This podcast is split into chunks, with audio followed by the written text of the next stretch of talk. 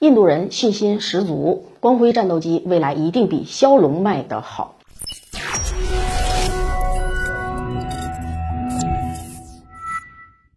根据印度媒体《欧亚时报》八月十五号的报道。印度斯坦航空公司正在着手与美国通用公司签署九十九台 F 四零四型航空发动机的采购合同。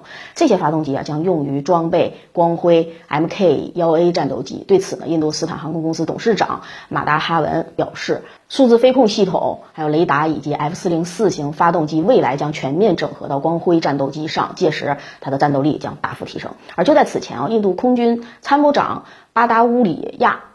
表示，升级之后的光辉性能会远超中巴联合研制的 ZF 幺七战斗机，就是我们那个枭龙。未来市场呢也远超枭龙，这已经不是印度第一次表达相关的说法了。但每次呢都被打脸，这次又想凭借着引进发动机以及新型的机载雷达航电系统翻身，着实也是老调重弹了。对于印度官方的说法呢，印度专家在第一时间就站出来予以反驳了。印度空军力量研究中心主任。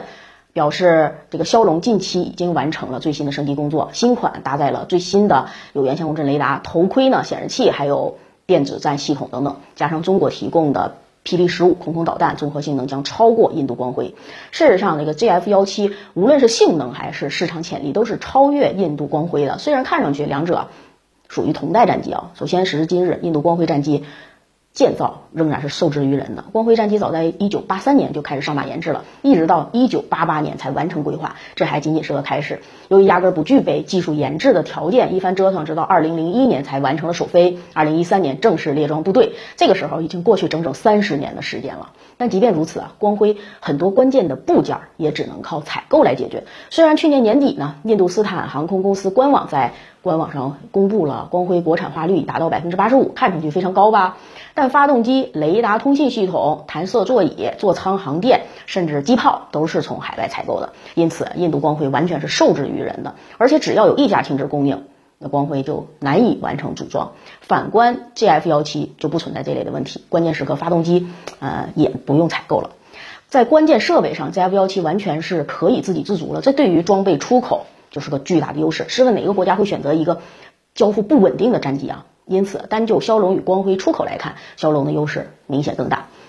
其次呢，就是市场早已经给出答案了。二零零七年首批骁龙装备巴基斯坦空军，二零一五年缅甸采购了十六架骁龙，今年五月尼日利亚空军正式接收三架骁龙，而目前马来西亚、阿根廷、柬埔寨等国也就该型战机采购事宜进行了具体的协商。反观印度光辉啊，出口。成绩现在还是零。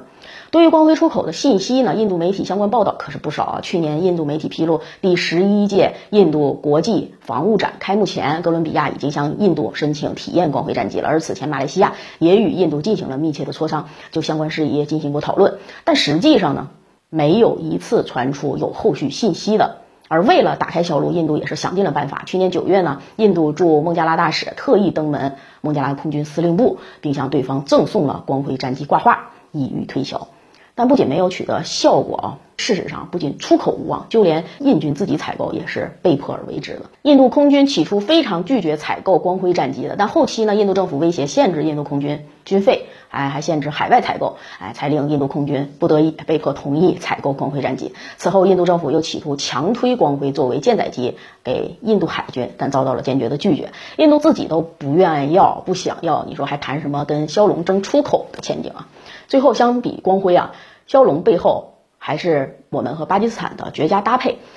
在光辉的发展过程中呢，除了进口部件之外，印度就只能靠自己自身来完成，毕竟谁也不可能提供技术援助吧。反观骁龙，就很好的可以避免这个问题。巴基斯坦通过前线实战向中方反馈使用情况，而中方呢，在相关的反馈基础上再进行改进，如此配合做出来的战机实战性能也远超光辉，并且可以不断的进行升级。